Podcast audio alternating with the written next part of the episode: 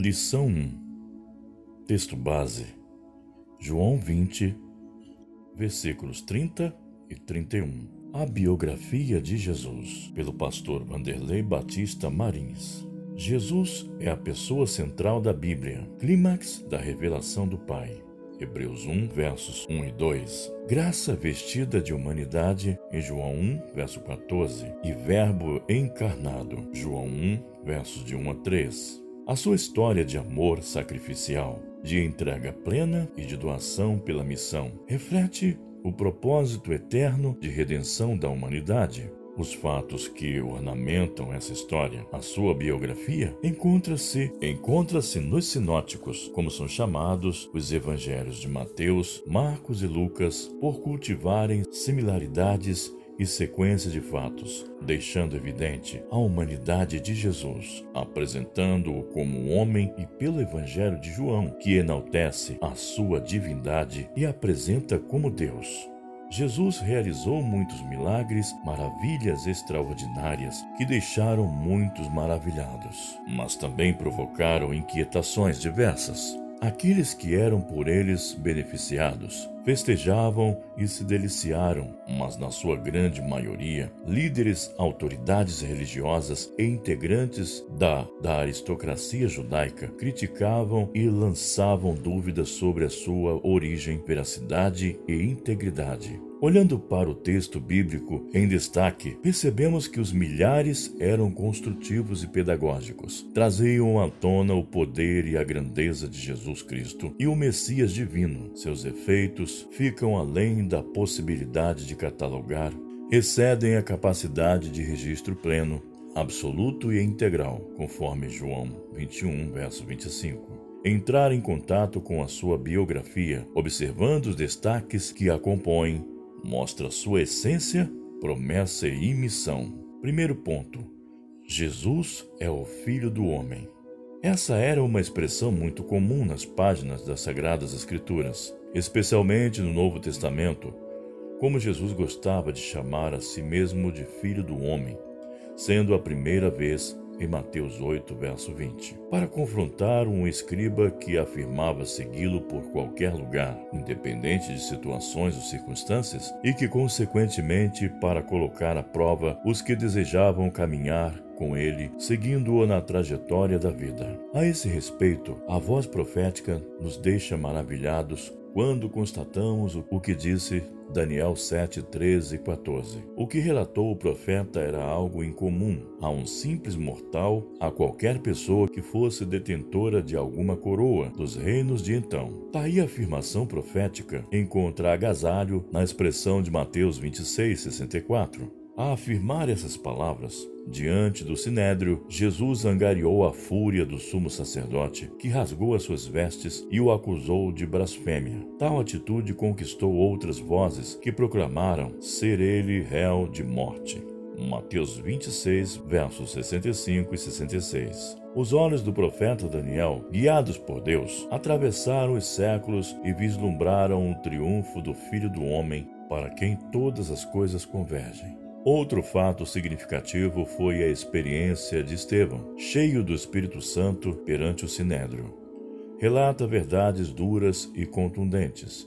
Atos 7, de 51 a 53, reprovando as atitudes dos integrantes do tribunal e dos seus pais, dizendo que eles, teimosos e incircuncisos, de coração e de ouvidos, foi exatamente diante daquelas autoridades que ele afirmou Eis que vejo os céus abertos e o Filho do Homem em pé à direita de Deus.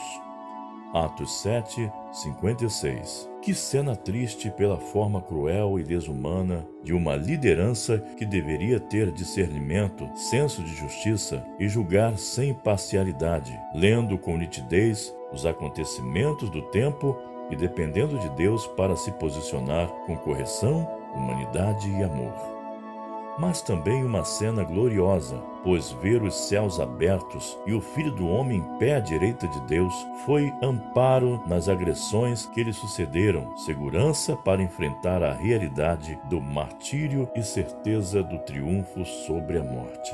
A identificação de Jesus como Filho do Homem nos remete à sua humilhação e sofrimento, realidades marcadas pelo seu nascimento, pelo exercício do seu ministério e por ter sido traído, negado, preso e morto, mas também por sua exaltação instrumentalizada na ressurreição e promessa de sua volta, evidenciando a sua notável e gloriosa divindade. Segundo ponto, Jesus é o filho de Davi. Esse título é atribuído a Jesus e nos remete à sua identificação terrena. É uma alusão à descendência de Davi. Veja, Lucas capítulo 1, 32 e 33. Essa ligação é terrena segundo a carne. Romanos 1, verso 3. Vista na árvore genealógica, uma exposição cronológica sobre os ascendentes. A genealogia de Jesus, Mateus 1, verso 1 a 17, nos ensina várias lições. Há um propósito eterno que se manifesta no tempo.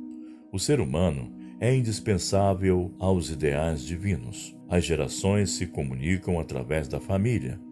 Os problemas e lutas fazem parte da vida, mas não determinam sobre ela. Apesar da fragilidade humana, o poder de Deus, sua misericórdia e graça sempre estarão presentes. Pessoas podem mudar, serem restaurados e ocupar lugar de honra na história, também aponta para o fato de o Messias ser o filho de Davi, pertencer à sua linhagem, ingresso da tribo de Judá, pela pessoa de José, seu pai adotivo, e de Maria, sua mãe, instrumento para a encarnação do Verbo. Mateus 1, 21. A promessa de uma dinastia que jamais teria fim parecia ter fracassado, levando-se em conta apenas a composição da monarquia hebraica, com os filhos biológicos de Davi, mas através de Jesus. A promessa estabelecerei para sempre o seu reino, em 2 Samuel 7,13, se concretizou. Marcos, capítulo 1, verso 11. Hebreus, capítulo 1, verso 5. Estava mais viva do que nunca eficaz e pujante para atravessar os séculos. Deus não falha no que garante aos seus. Ele é justo e cumpridor dos seus compromissos. Jesus é, portanto, verdadeiramente o Messias, integrante da família real do homem, segundo o coração de Deus e seu ungido, para anunciar um novo tempo o ano aceitável ao Senhor, as novas da redenção e as virtudes daquele que pode transportar das trevas para a sua maravilhosa luz. Jesus foi identificado em diversos momentos como filho de Davi, algo surpreendente por surgir de lábios sofredores, como no caso do filho de Timeu, cego, mendigo excluído do convívio social, que à margem do caminho clamava por auxílio, tendo por ele a sua vida e visão restauradas. Marcos 10, 46 a 52. Há também situações de pessoas agredidas pelo maligno. O caso da mulher cananeia com a sua filha endemoninhada.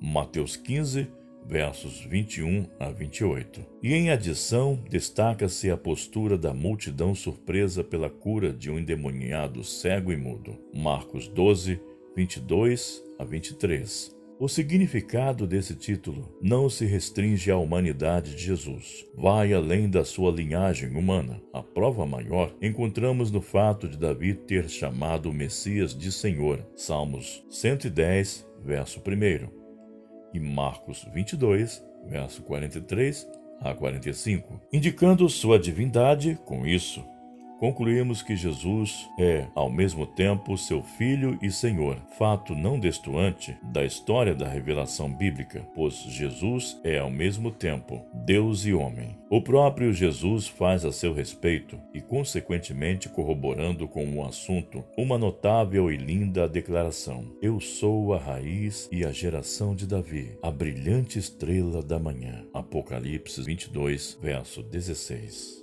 Terceiro ponto Jesus é o Filho de Deus. A obra redentora de Jesus é a expressão máxima do amor divino. Realidade possível pelo sacrifício do Calvário. Quando nos referimos à pessoa do Filho, trazemos à memória não propriamente a eternidade de Deus, mas a sua manifestação no tempo. João 3, 16, 17. O Filho esvaziou-se Filipenses 2, versos 5 a 11. Renunciou à glória para viver a vida humana, falar aos humanos e mostrar-lhes o caminho de volta ao Pai.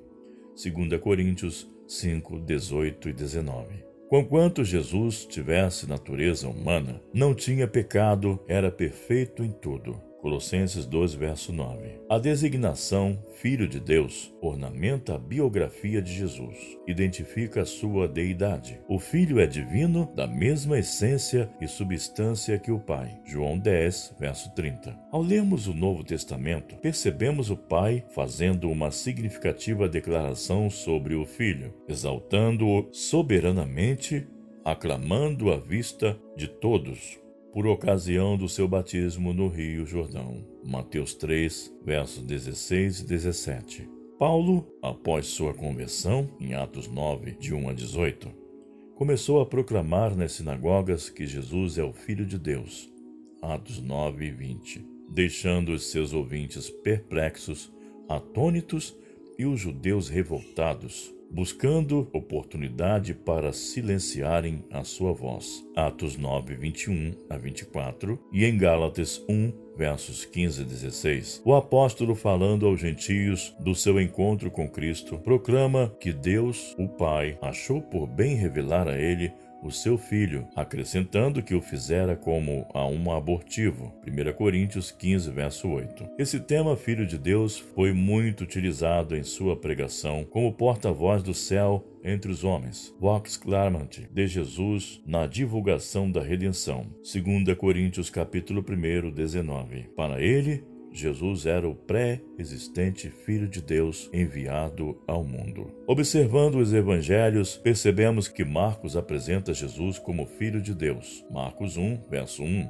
Mateus e Lucas o reconhecem como tal. João enaltece o relacionamento pai-filho, dizendo que, em virtude da natureza eterna, o Filho possui todas as prerrogativas divinas para revelar o Pai. João 1, verso 18. Para pensar e agir, a biografia de Jesus mostra a sua humanidade, a sua divindade e evidencia a sua missão. A presença de não-judeus na genealogia de Jesus, pessoas que cometeram falhas e até graves erros, mas que tiveram experiência com Deus e mudaram, mostra que o Senhor não faz acepção de pessoas. Atos 10, 34 e 35. Que não são pelos méritos humanos, e sim por graça divina que as coisas acontecem. A vida de Jesus é expressiva, vai muito além da questão da longevidade. Ela evidencia a essência, qualidade, modalidade nova, vida plena que emana da graça mediante a fé. Efésios 2, 8 e 9. E que reflete a missão de Cristo como o Cordeiro de Deus que tira o pecado do mundo. João 1, verso 29. Jesus é vida que opera a vida, algo evidente nos muitos milagres por ele realizados, que davam testemunho da sua deidade em João 14:6. A palavra reflete o seu testemunho. Jesus é vida, que gera vida e conduz a vida. Deus te abençoe e bom estudo. Leitura diária. Segunda-feira, Mateus 8, 18 a 22. Terça, Atos 7, 54 a 60. Quarta, Lucas 18, 35 a 43. Quinta, Romanos 15, versos de 1 a 13. Sexta, Mateus 3, versos de 13 a 17. Sábado, 1 João 4, de 9 a 15. Domingo, João 17, de 1 a 26.